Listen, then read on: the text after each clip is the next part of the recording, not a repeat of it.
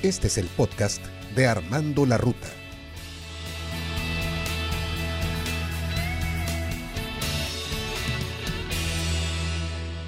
¿Qué tal amigos? ¿Cómo están? Me da mucho gusto saludarles a través del podcast Armando la Ruta. Hoy tengo algo interesante, vamos a hablar de una cultura que sin lugar a dudas debe de ser un ejemplo para todos nosotros. Hablemos de la cultura japonesa. Dicen que conocer Japón te cambia la vida. El modo en que ellos se organizan, se relacionan con los demás, enfrentan las cosas, los valores y las prioridades. Quiero aclarar que no se trata de idealizar Japón, pues está lejos de ser el país de las maravillas, pero tiene mucho que enseñarnos. Bien, vamos a empezar desde la niñez de los japoneses. Primero que nada, en las escuelas no hay personal de limpieza. Exacto. En las escuelas son los mismos alumnos los que están a cargo del aseo de las instalaciones, lo que les enseña la importancia de trabajar en comunidad y hacer más conscientes con el cuidado de sus espacios. Increíble, ¿no crees? ¿Y qué pasa con nuestras culturas? Estamos tan acostumbrados que alguien haga el aseo por nosotros que casi no nos importa y por lo general vemos espacios muy sucios y descuidados. Y ya que estamos hablando de los niños japoneses y sus escuelas, quiero decirte que también desayunan en grupos. Durante primaria y secundaria a los niños se les da un menú grupal muy tradicional y saludable, el cual comen en el salón de clases junto a sus maestros y compañeros de clase. Esto refuerza enormemente los lazos de amistad y convivencia. Y prácticamente hablando del tema de las clases, en vez de que los alumnos se enfoquen en la memorización de muchas fórmulas, la educación los orienta a razonar los problemas para poder encontrar una solución lógica. Así que en vez de memorizar muchas cosas abstractas, los japoneses aprenden una aplicación práctica. Esto les permite encontrar una forma razonable de encarar un problema. En pocas palabras, la calidad de las cosas que aprenden es más importante que la cantidad de cosas que saben. Aprender queda su propia curiosidad y no como algo que se les impone. ¿Y sabes cuántas horas de clase toman diariamente? Cada alumno pasa entre 6 y 8 horas en la escuela a diario, e incluso algunos toman clases particulares después de la clase, especialmente para entrar a la universidad y a la preparatoria, ya que en el proceso de admisión se hacen exámenes muy rigurosos, incluso van a clases los sábados. Sí, seis días a la semana. Algo que me llamó mucho la atención es el tema de modales primero, exámenes después. ¿Esto qué quiere decir? Los estudiantes japoneses no presentan ninguna clase de examen hasta que están en cuarto grado. Antes de eso, su educación se concentra y evalúa alrededor de las cosas más sencillas y también las más importantes. El respeto, el cuidado por la naturaleza, la generosidad, la compasión, autocontrol y otros valores. Increíble, ¿no crees? Algo importante es que a los alumnos les encanta ir a la escuela. Su cultura les enseña que debido a su edad es ahí donde deben estar. Según estadísticas, el 85% de los estudiantes se sienten felices en la escuela y al menos el 91% se mantiene atento a las explicaciones en clase.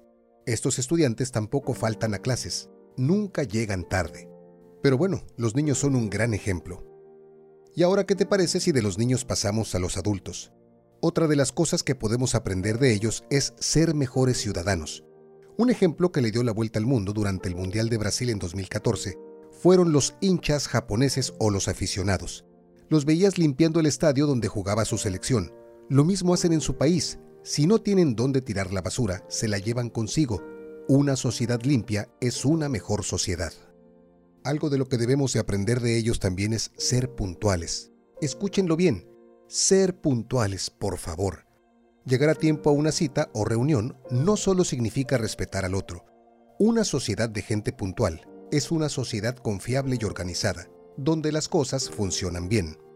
Algo que también tienen mucho los japoneses es que honran la palabra.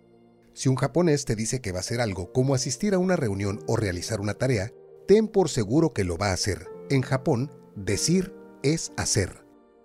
Otra lección que debemos aprender de los japoneses es poner a los otros primero. Pensar en el otro antes de pensar en ti mismo y mostrarlo con hechos revela cuánto valoras a esa persona.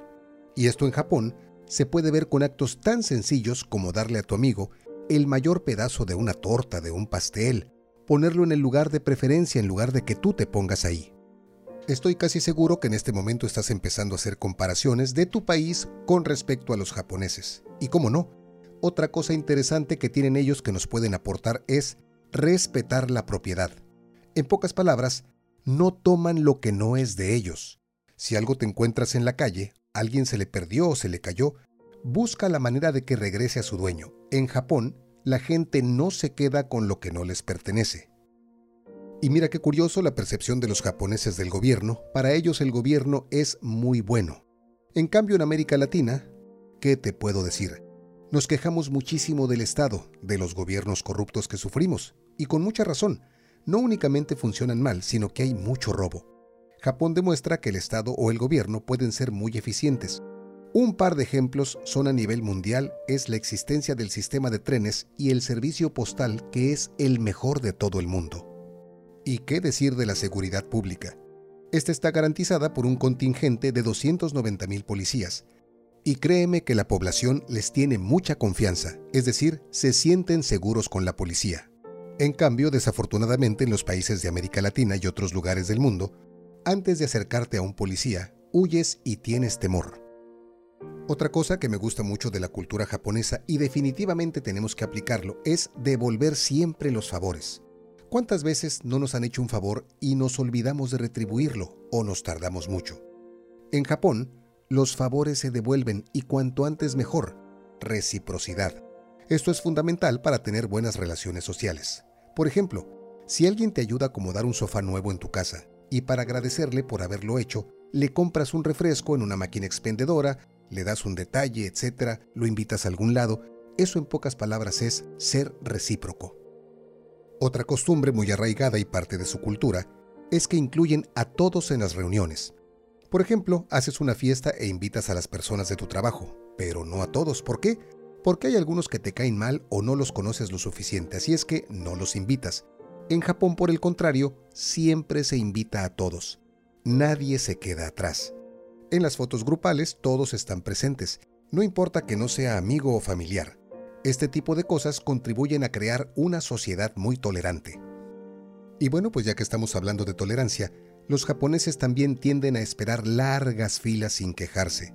No hay problema, son pacientes, nadie intenta colarse ni empujarse. Si hay que hacer filas extensas, lo hacen. Saben aceptar y sobrellevar las cosas. Tienen una enorme capacidad para adaptarse y sobreponerse a situaciones límite. Algo importantísimo que tienen los japoneses es que saben escuchar.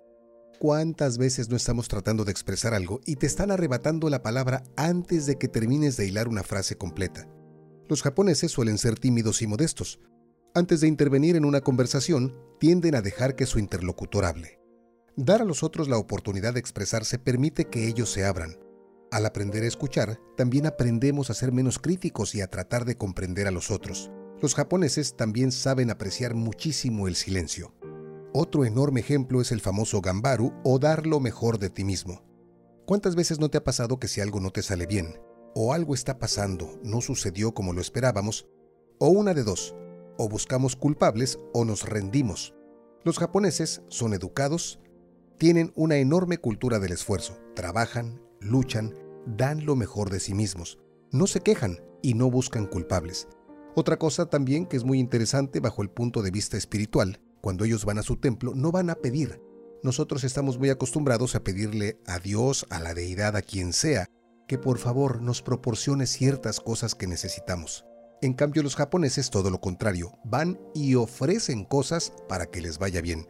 Te ofrezco este día de trabajo, te ofrezco que voy a tener éxito en esto, te ofrezco que voy a ser mejor persona, mejor ejecutivo, mejor ser humano, etc. Y bueno amigos, pues estamos en la recta final de este podcast y quiero hacerte una pequeña reflexión. No quiere decir que Japón sea el mejor país del mundo. Tampoco lo quiero comparar con tu país o con el mío. Cada país, cada nación, cada cultura tiene sus encantos y sus tradiciones. Definitivamente tenemos que encontrar un bien común para ser mejores ciudadanos, mejores personas. Japón tiene algo que nos puede ayudar, enseñarnos, descubrir cuánto tenemos que hacer en nuestro propio país por mejorarlo. Muchas gracias por acompañarnos el día de hoy a esta emisión de Armando la Ruta. Si te gustó el podcast, déjame tus comentarios, déjame también tus opiniones y por supuesto nos escuchamos en la próxima emisión. Un abrazo y mil bendiciones para ti. Gracias.